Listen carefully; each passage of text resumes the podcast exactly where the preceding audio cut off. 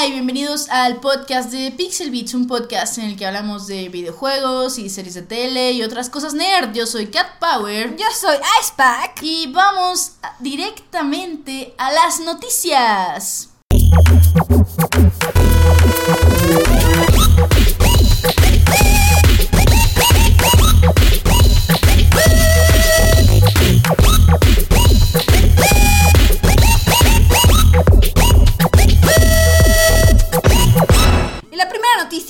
Buena noticia. Se trata de que Nintendo ha vendido 1.5 millones de unidades en lo que va de su lanzamiento.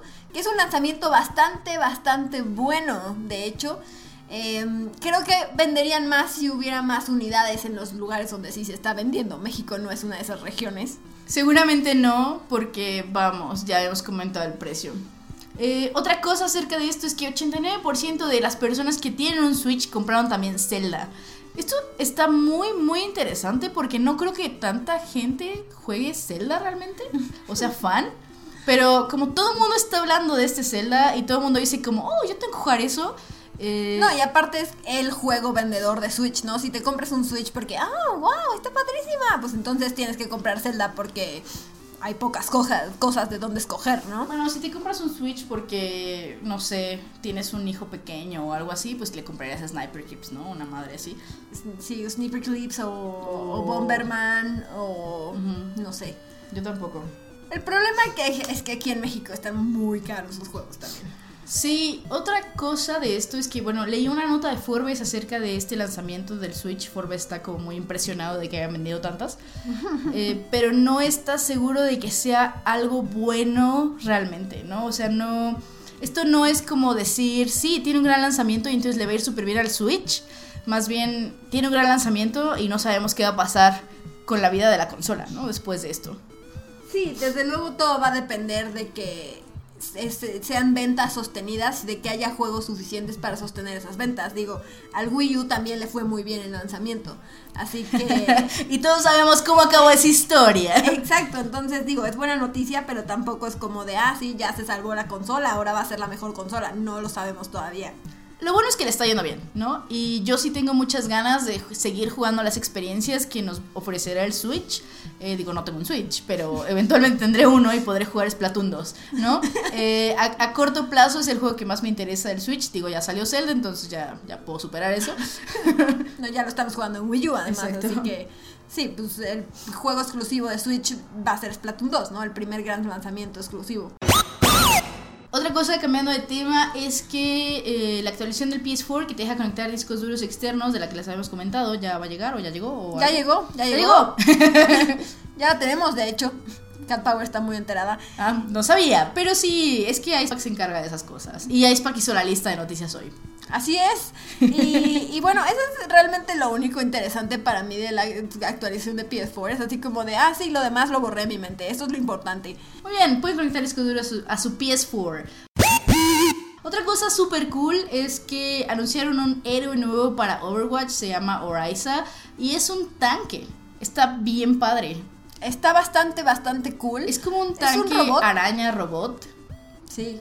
Bueno, como bicho, es que no sé, tiene muchas patas. Tiene muchas patas, tiene cuatro patas y además dos brazos. Es como Ajá. un centauro, está muy rara. Sí, está súper rara. Está muy rara. Lo cool es que se supone que la hizo una niñita de 10 años genio. Ajá, una, niña, una niña genio, exacto. Está bien cool. Y Orisa pues es un robot y al parecer se juega un poco como Saria.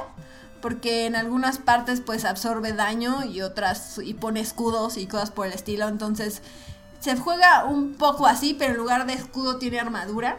No la hemos jugado, pero sabemos que ya va a llegar para todos el 21 de marzo. Exacto, ya la para van a que poder ya tener. preparen sus actualizaciones para ese día. en sus consolas y en PC. Diablo tiene una expansión. Así es, bueno, tendrá una expansión. La expansión todavía no sale. Se, tra- se trata de The Rise of the Necromancer. Y está preparada para salir la segunda mitad del año. Todavía no hay una fecha exacta al respecto. Pero tuve oportunidad de hablar con algunos de los desarrolladores y que nos mostraran como qué es lo que hay eh, del nuevo personaje. Es como un como una reinspiración del el nigromante que salió en Diablo 2, ahora para Diablo 3. Y ahora decidieron enfocarse mucho más en todo el tema de la sangre. Entonces muchas de sus habilidades son como, como olas de sangre. Y hay sangre, sangre en todos lados. Y, cosas por el estilo. La verdad se ve bastante cool. Eh, y ya, y sí tengo ganas de jugar como ella, la verdad, en Diablo 3. Se ve interesante. Porque se ve como que puedes hacer mucho daño y recuperar mucha vida y mucho mana. Entonces como es como un ciclo que se repite. Eh, con zombies, bueno, golems de sangre. Y sangre. Y sangre. Mucha sangre, neta, mucha sangre. Winter is coming. Y hablando de sangre, Game of Thrones ya va a regresar, ya sabemos cuándo va a regresar. Sale el 16 de julio de este año. Lo triste es que solo va a tener 6 episodios. ¿Qué demonios HBO? Hace seis episodios. 6 episodios no son nada. O sea, es como el. Es mes y medio y ya. Ajá, y luego esperar otro año por la Solo que va a haber sigue. mes y medio de Game of Thrones.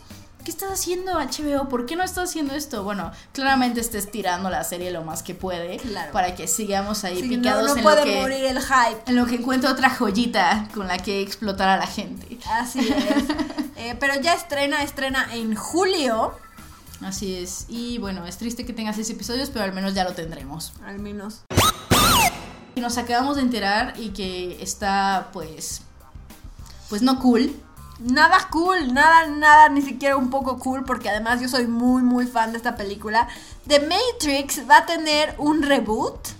El reboot más innecesario del, plana- del El reboot planeta. que nadie pidió. Nadie, nadie lo pidió. Y además las Wachowski ni siquiera están involucradas en I él. know, es como Es como están ahí, todavía trabajan. Exacto, exacto. No, y aparte, o sea, digo, yo, yo no soy muy fan de la trilogía completa, pero la primera, La primera película, película es, fantástica. buena, es ¿no? súper buena. Cambió, o sea, como toda la industria de los efectos especiales y las Ay, películas no. de acción. Y además la historia está muy buena. Y yo en algún punto sí me clavé así como muy cañón.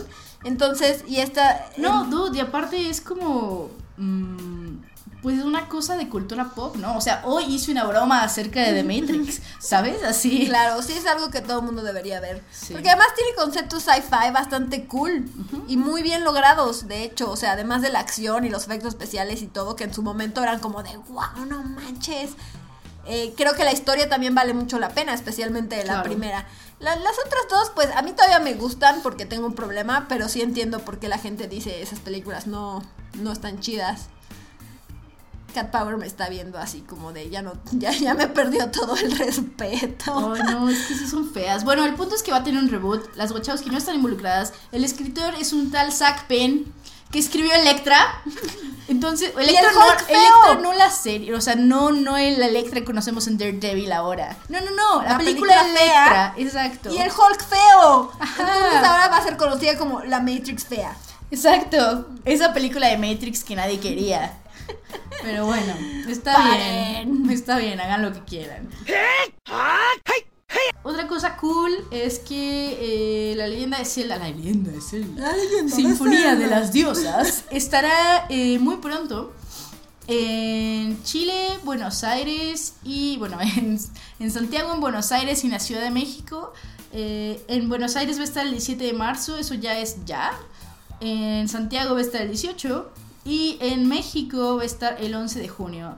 Así que, y va a estar en el Auditorio Nacional, que es como una mucho mejor locación a las otras mejor. locaciones horribles. Gracias. Muchas gracias, Nintendo. Gracias sí. de verdad. A este sí voy Sí, a ir, no- por No ejemplo. quería volver a ir a la arena. Sí, exacto. Nunca. Eh, muy bien, entonces espero que les guste Zelda. La buena noticia es que va a tener, bueno, solo una canción, creo, de Breath of the Wild, pero ya la vas a poder escuchar en sinfonía, así que está cool, Sí, es como bueno, un nuevo y, programa. y seguramente la, esta obertura de inicio también tiene algo actualizado, ¿no? Porque la actualizaron para este año, entonces seguramente habrá algo ahí también. Eh, está padre, la verdad es que la experiencia, ese sí fue el que fuimos, ¿verdad? La experiencia es muy, muy, muy buena. Bueno, yo eh, fui, yo sí fui a la Sinfonía de las Diosas, pero también fuimos a Video Game Live en E3, entonces no me acuerdo, No, no, sé a cuál fuimos, te fuimos a la. Sinfonía de las Diosas aquí, a la arena. Ah, sí, cierto, a la arena, ay, sí, qué horror. sí, fue, fue Qué horror la arena, el concierto estuvo padre. El concierto estuvo padre, la verdad es que la experiencia es muy linda y si les gusta la música de los videojuegos de Zelda, sí es un must. Sí, sí te Al menos se- tienen se que te sale la lagrimita, al Sí, menos, o sea, al menos una vez sí tienen que ir, se te sale la lagrimita y todos los fans lloran juntos y se emocionan. La verdad es una linda experiencia, está muy muy padre. Porque obviamente todos los que van pues son super fans, ¿no? Entonces llévense sus 3DS. Todo el Street Pass, Todo el chavos. Street Pass. Muy bien, eh, esas fueron eh, las noticias. Ahora vamos a hablar de los lanzamientos que vienen para marzo. Icepack no puso las fechas de estos juegos. No lo hizo. Muy bien. Este mes salieron como todos los juegos. Ya salió Horizon Zero Dawn, ya salió obviamente Legend of Zelda Breath of the Wild, ya salió Ghost Recon Wildlands, ya salió Nier. Nier Automata. Así es, Nier Automata. Está por salir Mass Effect Andrómeda la próxima semana. eh, 21 de marzo, si no me equivoco. Y va a salir Snake Pass, que es un juego por el que Icepack está muy, muy Vi emocionada. un trailer y de repente fue así como este es el mejor juego. Quiero este juego, lo quiero. Ok, les voy a explicar de qué se trata Snake Pass para los que no sepan, que es probable que no sepan. Snake Pass es un juego que es como platformer puzzle, en donde eres una serpiente. Eres una serpiente. Y eres una serpiente que además una- se mueve realistamente. Sí, eres una serpiente como naranja, súper sonriente. Está bien padre. sí, Está sí. increíble. Y además te mueves como realistamente, entonces tienes que moverte y aferrarte a los objetos como se aferraría a una serpiente real. y hay un botón Sí. para alzar tu cabeza. O sea, está increíble. Sí, se ve muy padre. Se ve como complicado de controlar, pero, pero cool. Entonces lo vi y dije así como de necesito este juego, lo necesito ya. Entonces yo estoy esperando. Y me acabo de enterar que existe, ¿eh? Porque ni siquiera sabía que estaba en desarrollo. Nada más vi un trailer, esto como del por qué no me había enterado de que este juego existe. Bueno, Snake Pass sale el 28 de marzo y lo desarrolla un estudio independiente de Reino Unido que se llama Sumo Digital. Mm, nice. Ah, Kingdom Hearts, la, la fantástica colección que lo tiene todo de Kingdom Hearts, la 1.5 más 2.5 remix. No, 1.2. No, 1.5, no, 1.5 1.5 más 2.5 remix. Eh, Kingdom Hearts y los nombres confusos. Pero básicamente este es el juego que necesitan si no han jugado Kingdom Hearts y quieren prepararse Para para, el 3. Kingdom Hearts 3. Lo demás ya, o sea, ya olvídenlo. Solo jueguen este. Sí, ya, ya no lo haga, joven. Ya. Square, Square Enix finalmente nos hizo la vida fácil. Exacto, Así solo gra- gracias. uno Square. solo en lugar de 25 diferentes discos. Exacto. Entonces yo sí estoy emocionada porque ya saben ustedes que yo nunca tuve oportunidad de jugar Kingdom Hearts cuando salió. Entonces sí quiero saber cómo a qué se debe toda la emoción. Pues la emoción se debe a que Disney, ¿no? a que Disney es Square Enix. Sí, bueno, pero quiero jugar la emoción. Eh, El juego también sale el 28 de marzo. Y finalmente hay una expansión para Dark Souls 3 que se llama The Ringed City. Y también sale este mes y obviamente yo creo que no la vamos a jugar porque todavía no logro acabar Dark Souls 3. Pero ya estamos muy cerca. Muy cerca del triunfo. Muy cerca del triunfo, así es. Entonces, pues ustedes ya acabaron Dark Souls 3 y no pueden con, con eso, pues entonces ya va a haber más contenido disponible. La fantástica expansión de Ring City también sale el 28 de marzo. Todo sale este mes. Todo sale este Todo mes? sale este mes. Todo. Es como dejen cosas para los próximos meses. Así ya, Así, va, a pasar todo el verano y no voy a tener nada que jugar.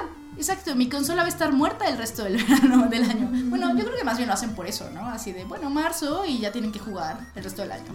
No sé, Hasta no los sé, lanzamientos no sé en qué estén pensando, porque normalmente la gente como que compra un juego al mes, ponte, y siempre compra el nuevo, o sea, no, no van a, no compran los anteriores, o sea, siempre el pico. Vamos, vamos. No, no, no, el pico de ventas siempre es el día de lanzamiento. Claro, Y claro. por ejemplo, si no pasa como le pasó a Titanfall 2, que salió al mismo tiempo que Battlefield 1, y todo el mundo compró Battlefield 1, no compró Titanfall 2, O que debieron. aunque debieron, ajá, porque estaba muy bueno, entonces... Pero que sí está barato. Soy uno. Entonces, pues realmente el pico de ventas es el día de lanzamiento. Claro.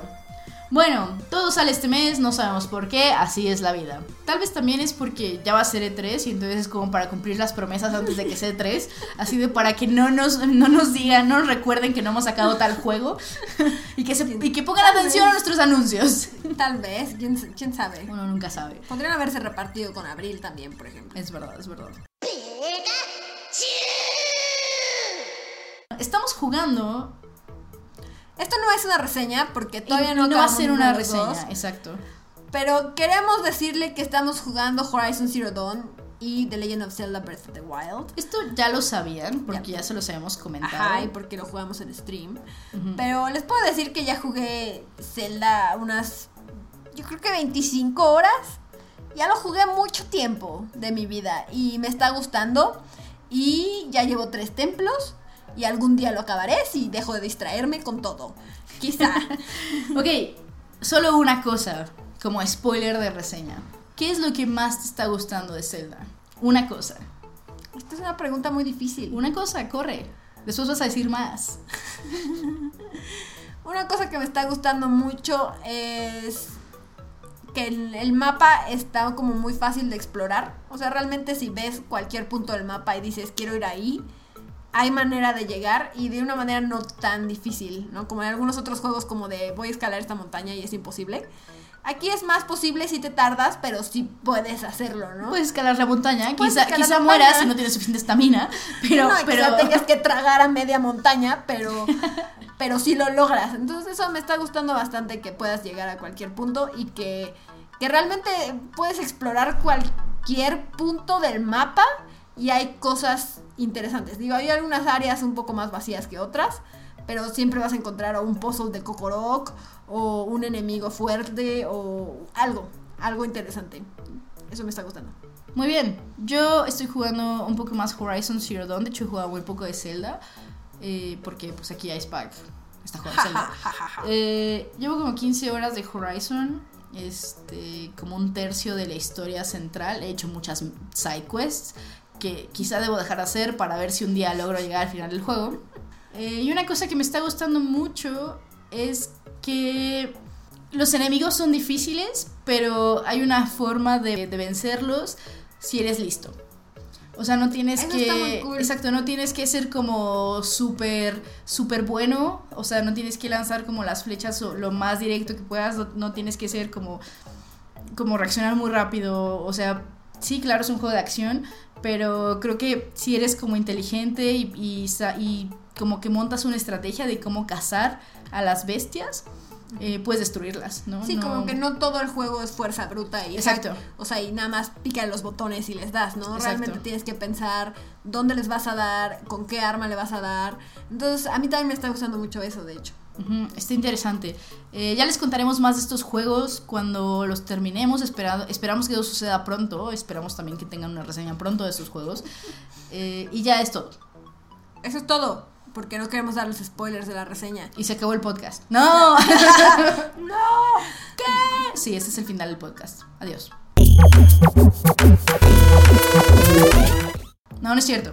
Eh, faltan las recomendaciones. Eh, recomendaciones. Bueno, una cosa que vimos, que finalmente vimos y que todos ustedes ya vieron seguramente porque el hype estaba por las nubes, eh, es Logan. Logan, así es, la película que está en el universo de X-Men, aunque el nombre no lo refleje mucho, supongo. Y sale Hugh Jackman como Wolverine otra vez, nada más que ahora es viejo.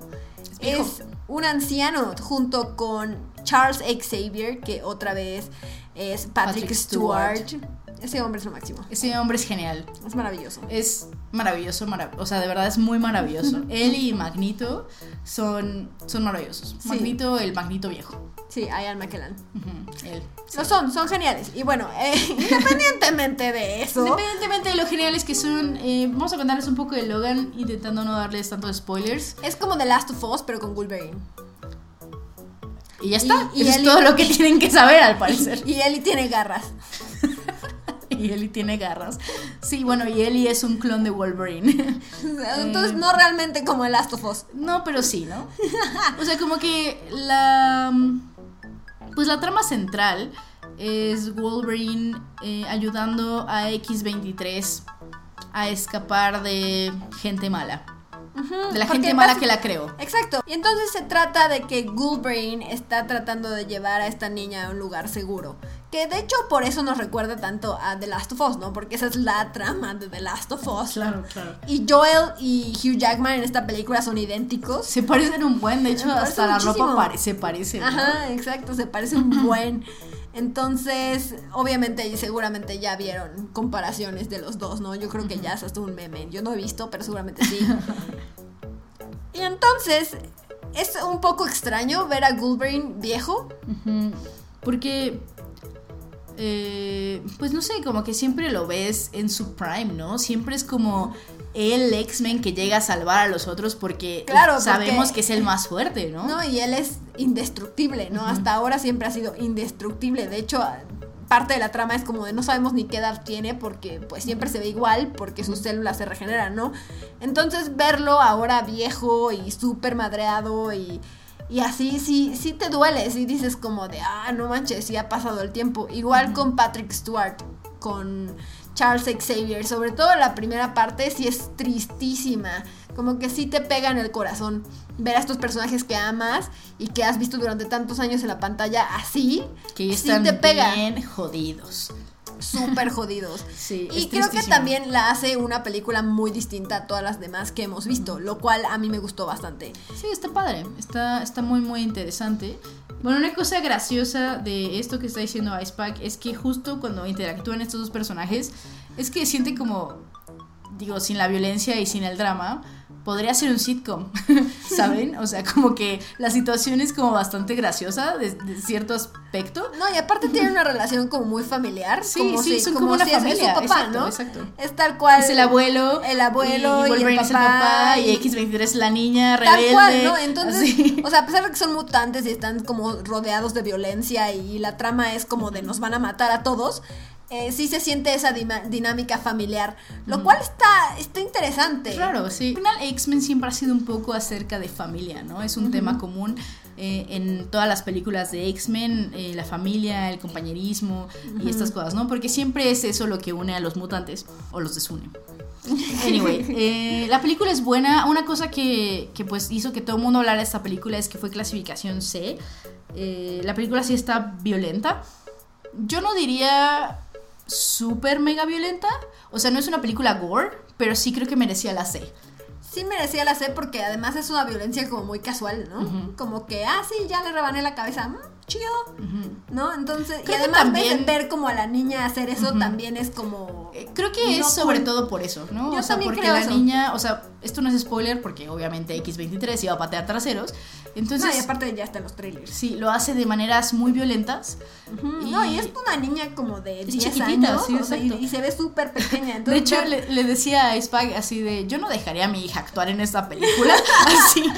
O sea, uno no sabe qué, qué- qué tan traumada va a quedar después de esto, ¿no? Porque Bueno, está súper chiquita. pantalla, ¿no? pantalla No, verde. ya sé, pero No, pero eso de, así de actúa como una bestia, pequeña niña. Sí. Y, y realmente sí es como una bestia. Así no para de gritar. Y Oye, "Oh la, my God". la actriz es súper buena. Sí, la niñita, y no, y el director me imagino que también hizo Claro, un gran claro. trabajo, ¿no? Porque es literalmente una pequeña niña Sí, es súper joven. y, y lo hace muy bien. De hecho, creo que es- la actuación de los tres me gustó porque además son Patrick Stewart, Hugh Jackman y esta niñita.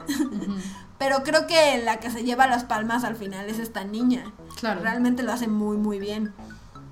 Entonces, sí, sí, vayan a verla. Yo como que cuando salí fue como de... "Ah", Pero entre más lo pienso, más me gusta, extrañamente. Sí. Usualmente es al revés. Pero entre más pienso, como que sí se quedó conmigo. Que es algo que no pasa de una manera positiva con algunas películas de X-Men. como, como la pasada de Days of Future Past. ¿y es esa? No, no, no, No, la de. Apocalypse. Apocalipsis. Dios, qué mala película. Sí, ya hay un podcast en el que Icepack habla de cuánto de Apocalipsis. Es verdad. Sí, deberían verlo. ¡Ah, qué horror! Sí. Am, bueno, al final creo que Logan es una buena película. Es posiblemente una de las mejores películas de X-Men. A mí me gusta mucho Days of Future Past. Quizás es mi favorita, pero esta es muy buena y creo que rompe el molde, ¿no? Rompe el molde no, no acerca de las... O sea, no es como súper mega innovadora, eh, pero es súper mega innovadora para una película de X-Men. Ajá, exacto. Y además es un- una película de, de un road trip. Mm, Es como una roadie movie, tal cual. Y Lo cual también le da puntos en mi libro. a mí también. Ajá, está, está muy cool eso. Entonces sí, sí, definitivamente sí lo apruebo. Sí, sí, Sí, a una, una cosa, este, o sea, me gusta que, que tenga como violencia y eso, pero le decía, bueno, pero a mi parecer, creo que la violencia está un poco, pues nada más puesta ahí para ser violenta, ¿no? Para llamar la atención. O sea, no creo que sea en todos los casos del- de la película como un elemento que mueva la narración. Eh, digo, las batallas están buenas, algunas de ellas, Creo que unas partes sí son como demasiado así de. "Dude, Tenías que ser así de crass. Supongo que sí. Icepack dice que sí. Yo digo que sí, y voy a da- dar un punto a favor de Logan. Es que nunca habíamos tenido una película C de un personaje que se dedica a partir gente con, con sus garras, ¿no? Literalmente ese es su superpoder, es curarse y partir gente con garras de adamantio, ¿no? Entonces, como que tiene sentido para mí que en su despedida de Hugh Jackman, del personaje, de él como el personaje, realmente veamos a Goldbrain como de una manera más realista, ¿no? Mucho más crudo, porque además ya son más viejos, ¿no? Ya Claro. perdieron como todo su idealismo y, y pues ya no es así de, ay, nada más desmáyalo, no, no, aquí es de mátalo, ¿no? Entonces, Y mátalo de la manera más violenta des- posible. sí, claro, porque además los enemigos pues también son súper fuertes. Entonces creo que en algunos casos pues sí era... Sí, era, Era necesario, necesario. de acuerdo. Entonces yo sí, yo sí creo que la violencia no, no es... O sea, sí es mucha, pero no es superflua. superflua. Ok. Pues ahí tienen dos opiniones. Ya, ya cuando ustedes la vean eh, nos comentarán qué les pareció. Otra cosa que vimos estas semanas eh, fue un avance de Ghost in the Shell al que nos invitó Paramount. Gracias Paramount. Gracias Paramount. Eh, por cierto, les recomiendo suscribirse al newsletter de Paramount. De pronto les invitan a cosas. Conveniente. Ghost in the Shell sale el 31 de marzo y pudimos ver un avance de la película. Fue como un tráiler extendido y varias veces, varias versiones del mismo tráiler. Fue No, un pero poco la, extraño, la pero escena, la escena Sí, sí, que fue una pasaron escena, sí era una escena. escena como bastante completa. Sí, así es. Y entonces pudimos ver los orígenes de esta mujer, de la Major. The Major. The Major. Y Em. también pudimos verla patear traseros en una escena que sale en, en los trailers. eh, que ustedes pueden ver ahora si ven El trailer. el trailer de Ghost Digo, no la escena completa, pero parte de ella. Pero parte de ella Eh, para eh, que sepan por dónde sí. es. Y ella realmente como que entra al restaurante y le dispara a todos y se vuelve invisible. Y está súper padre. Sí, la neta, la acción está muy, muy buena. Sí me quedé con muchas ganas de verla. Muchas ganas de verla. Creo que Scarlett Johansson eh, fue una buena elección para el papel. O sea, no lo hace mal. Eh, No, ya, ya verla obviamente con el maquillaje, con los efectos especiales, la verdad es que se ve idéntica al anime. Entiendo muy bien como este asunto de, bueno, ¿y por qué no escogieron una mujer asiática para hacer el papel, no? Porque es una película, y si lo hablamos, ¿no? Es una película eh, de ciencia ficción de origen japonés y además situada en Japón. Entonces sí se me hace un poco raro ver a Scarlett Johansson y a muchos otros actores que no son japoneses. Y de hecho, pues ¿Ah, la película está en inglés, ¿no? Es como de pronto Sí, es ves como- como el landscape de Tokio y de hecho eh, la ciudad futurista les quedó bien chida. Ah, eso sí se, ve súper Bien, chida. bien con chida. Una, una, una vibra como medio Blade Runner. Ajá, La está es padre. que sí pero con Blade Runner con más luz. Con más luz. Eh. Pero, pero sí como que este choque de estamos hablando en inglés, en Tokio y todo está en japonés. Sí. Y estoy hablando con un japonés, pero yo soy Scarlett Johansson. La verdad es que sí está raro. Sí, es, es extraño. Se hace como hay un cortocircuito. Sí está raro, pero creo que la acción está muy, muy cool. Los efectos especiales quedaron increíbles. Creo que, o sea, hace cuenta que le hicieron copy-paste al anime en algunas cosas. Así que, así que sí está chido. Yo, yo sí, sí me quedé con ganas de ir a verla a pesar de como la aprensión de, de pues, es un remake, ¿no? que Sí. siempre sale a la hora de los remakes. Claro, no, y aparte esto del, del whitewashing, ¿no? Es como si se siente extraño que casi todos sean gringos o americanos o lo que sea. O sea, es extraño, al final, eh, pues es una película, es una producción gringa, ¿no? Entonces, pues era más fácil hacer eso. Es una producción gringa para un público gringo que seguramente no está tan familiarizado con el anime o con ningún anime. No, y de hecho, o sea, en lugar de tratarla como una película de nicho, realmente la están tratando como una película mainstream. Sí, exacto, exacto. Entonces, eso pues es un es un buen avance, creo, para pues para todos los otakus, ¿no? eso quiere decir que igual y traigan más como más películas de Japón hacia acá. Exacto. Eh, no solo remakes, ¿no? Entonces, si le va muy bien esta película, podría cambiar algunas cosas. Entonces, Eh, pues yo sí estoy diciendo que le vaya bien, por, sobre todo porque después de lo que vi sí dije como de, ah, no, pues no se ve nada mal. Ah, y otra cosa que sí está bien cool y yo no sabía para nada. Hasta que lo vimos ahí. Hasta que lo vimos ahí es que sale Takeshi Kitano. Takeshi No Kitano. manchen, este hombre es una leyenda del cine japonés. O sea, es increíble. O sea, es increíble como director y es increíble como actor. Y ha hecho películas súper buenas que neta, si no las han visto, deberían ponerlas en su lista en algún lado. Em, Tiene como 80 mil películas, así muchísimas. 80 mil. No este hombre, todas. neta, trabaja como, mm, trabaja como todos los japoneses. Y además, así, porque eh, por un tiempo estuvo muy obsesionada con Takeshi Kitano, pero un tip es que como director siempre se quedaba con la primera escena que salía de sus actores. Entonces, como que tienen una vibra como Distinta. distinta, como natural, rara. Ok. Y les recomiendo que vean Satoichi porque está increíble esa película. También te- sale en Battle Royale. A ti te gustaba mucho eh, Kids Return, ¿no? Ah, Kids Return ¿Y también es otra buena película. Y Dolls. Esas cuatro. Así de, vean todas. Vean Satoichi para empezar. Satoichi. Y ya, si Satoichi les gusta buena. y les va a gustar, vean el resto. Exacto. Eh, y bueno, para mí sí le dio como muchísimo street cred que Takeshi Kitano estuviera en el proyecto. claro. Sí fue como decir, Takeshi Kitano lo aprueba y quiere estar ahí. Así no me importa que digan los demás, yo confío en él. Yo confío en, en Kitano-san. Exacto, entonces, eh, por eso sí me quedaron ganas de verla y, y sí la vamos a ver, definitivamente. Claro, eh, bueno, ya que la veamos, les hablaremos un poco más. Espero que esto les haya servido un poco para tomar una decisión acerca de ir al cine y gastar su dinero o no ir al cine y no gastar su dinero. Eh, Y el podcast pasado les preguntamos que cuál era su película de acción favorita. Yo dije el clásico La momia. Cat Power se rió de mí. ¿Y tú cuál dijiste, Cat Power? yo dije. El quinto elemento. El quinto elemento. Yo no me reí de ella porque el quinto elemento está increíble. Vamos a ver qué dijeron algunos de ustedes al respecto. Midnight Rider dice, está a punto de responder que mi cul- película de acción favorita es Duro de Matar, pero no dejo de pensar que El Demoledor es lo máximo. Pero, y Matrix, pero espera, Rambo 3 con el arco explosivo. No, no, no, el quinto elemento y sus croquetas Gemini son tan verdes.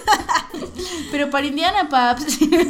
no, y Los Indestructibles 2 con todas esas referencias. Uf, tendré que decir que mi favorito es Deadpool porque guam. Básicamente todo el género de películas de acción es el favorito de Midnight Rider. Muy buen gusto ahí. Sí, bueno, no he visto Los Indestructibles 2, así que no sé. Ahí, ahí tiene un montón de películas super cool. Eh, tú muy bien, Midnight Rider. Acá Oscar quisiera. Dice, ups, olvidé poner mi comentario, pero yo tampoco puedo pensar en una de mis películas de acción favoritas, así que diré Mad Max. Y en su momento Iron Man 1. No se me ocurre qué más decir, espero la nueva expansión de Hearthstone y larga vida al planeta Bimbombo. Así Planeta es. Bien Bombo para siempre. Así es. Mm, Bloody Jesus dice: Yo amo la momia y el quinto elemento. El quinto elemento es la favorita de mi mamá de la vida. Por cierto, Sindacuil, Toto Dalitrico, ¿por qué olvidan la chicorita? Es honor para ustedes, es honor para su gato. Ay, ya sé, nos vimos Siempre, super siempre noobs. olvido Chicorita. Ay, es tan bonito aparte. Sí, es bonito. Es súper Sí, tierno. es. Yo nunca he entrenado un Chicorita. ¿Cómo? Ah, es que no tuviste generación. No entrené un Cyndaquil. ¿Qué? no entrené un Chicorita. Yo también tenía un Sindacuil. bueno, Turo Kotaku dice, mi película favorita de acción es la de Punto de Quiebra, también con Keanu Reeves. No sé cómo dejaron que hicieran un refrito de esta película. Saludos, bien principio de semana. Sí, es cierto, hicieron un remake de esa película hace, hace poco que no vi. Y ni pienso ver realmente.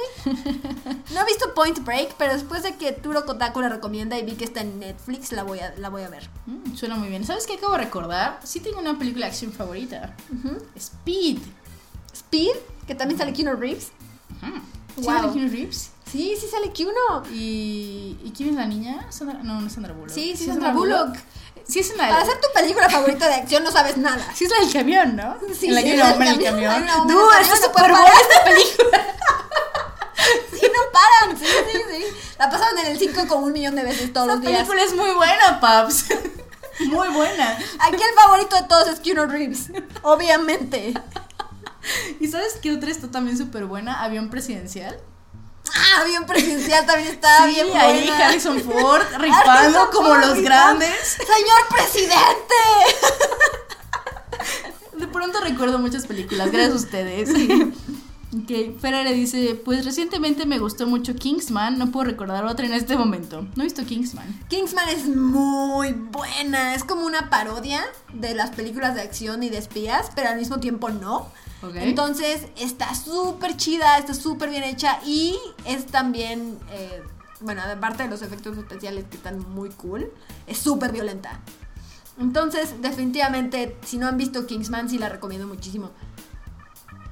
Leon Monter dice sobre mi película favorita de acción favorita, Taken o Búsqueda Implacable, de este lado del charco. En lo personal amo las películas de Liam Neeson.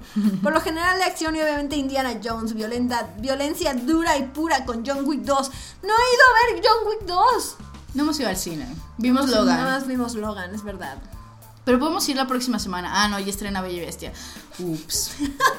Sí, la voy a ir a ver yo sola, así. No. Así en lugar de a la hora de la comida, es así. El Sí, miércoles pues. voy a ir al cine. Sí puedo acompañarte, no vayas al cine sola. ok, Minos He dice, yo disfruté mucho con John Wick, es intensa y algo melosa, matar a un perrito es inhumano. Y la acción está increíble, así que comparto tu emoción, Ice Pack, John Wick is the best. ¡No es! Luis JS dice, no estoy tan seguro de que Q no sea real. es un error de la Matrix ese dude. Es un ser mítico y legendario, le respondí. Ah, Stefan dice, mi película favorita de acción, diría muchas, pero creo que la que tiene mayor peso ahora es Serenity. Tiene unas coreografías de pelea excelentes y personajes llenos de carisma. Qué raro que no hayas dicho Serenity, Ice Pack siendo tan fan de Firefly. Es que para mí, Farfly es Farfly y aparte está Serenity.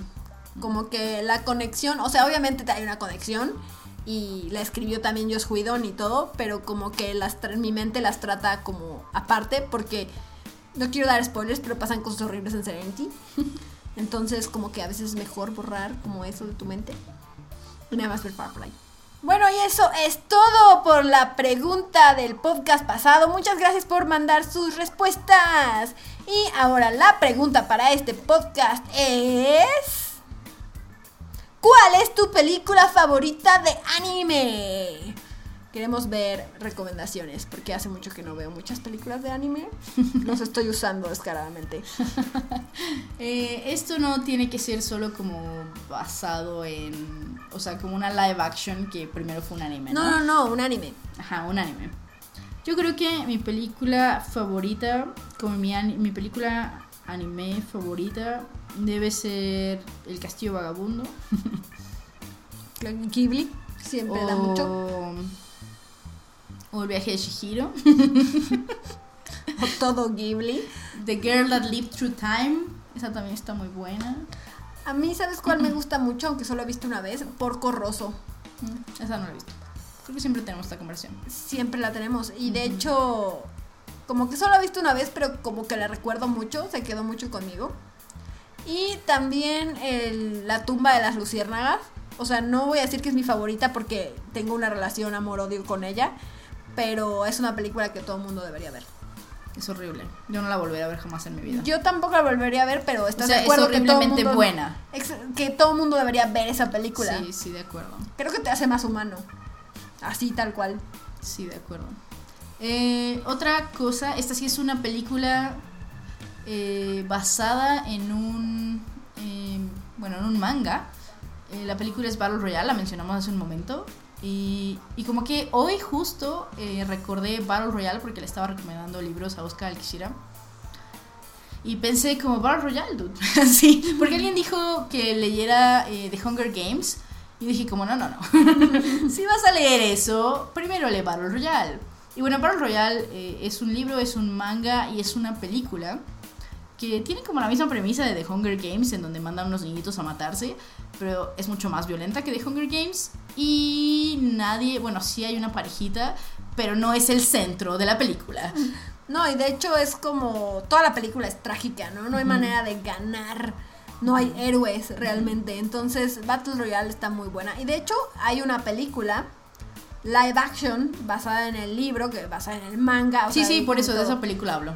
Ah, ya, yo pensé que hablas del libro específicamente. Bueno, la No, de película. la película live action. En la película también sale Takeshi Kitano. La película live action es súper buena. Así. La verdad es que la vi un par de veces nada más. Pero. Bueno, no, de hecho la vi mucho. Porque estaba obsesionada con ella. Pero la recuerdo poco, creo. Recuerdo como la sangre. Recuerdo que varias tu cerebro muertes. estaba en shock todo el tiempo. Recuerdo varias muertes de varios personajes. Y, y ya, ¿no? Pero sí está, está fuerte. Esa sí yo diría que es una película un poco más gore. Sí. Eh, Sí, es básicamente ver a niños matarse. bajo discreción. Si no les gusta mucho la violencia, no vean esto. Así de verdad no lo Sí, vean. no, hay sangre por todos lados. Pero es una muy buena película. Y trágica y triste a la vez, ¿no? Y con muy buena acción al mismo tiempo. Y buenos personajes también. Eh, bueno, eso fue todo por este podcast. Recuerden que pueden escucharlo en YouTube, en iBox, en SoundCloud y en iTunes. También recuerden dejarnos estrellitas en iTunes, bueno, como ratings, bueno, reseñas o eso. Porque es bueno para nosotros y es bueno para ustedes también, porque seguiremos haciendo esto por siempre. Eh, también recuerden dejarnos comentarios en todos los otros lugares donde puedan. Y si contestan a la pregunta, vamos a leer su comentario Así en el próximo podcast. es. Eh, y bueno, también pueden seguirnos en Twitter. Yo soy Icepack con un 4 en lugar de la A. Yo soy Cat Power con un 3 en lugar de la E. Y muchísimas gracias a todos por escuchar. Recuerden que también estamos en vivo todos los miércoles y jueves a las 9 de la noche en YouTube y en Twitch. Nos pueden encontrar en todos lados como Pixel Beats MX. Así es. Muchas gracias por escuchar. Yo soy Cat Power. Yo soy Icepack. Adiós. Salve Bye. Bim Bombo. ¡Salve mi Thank you.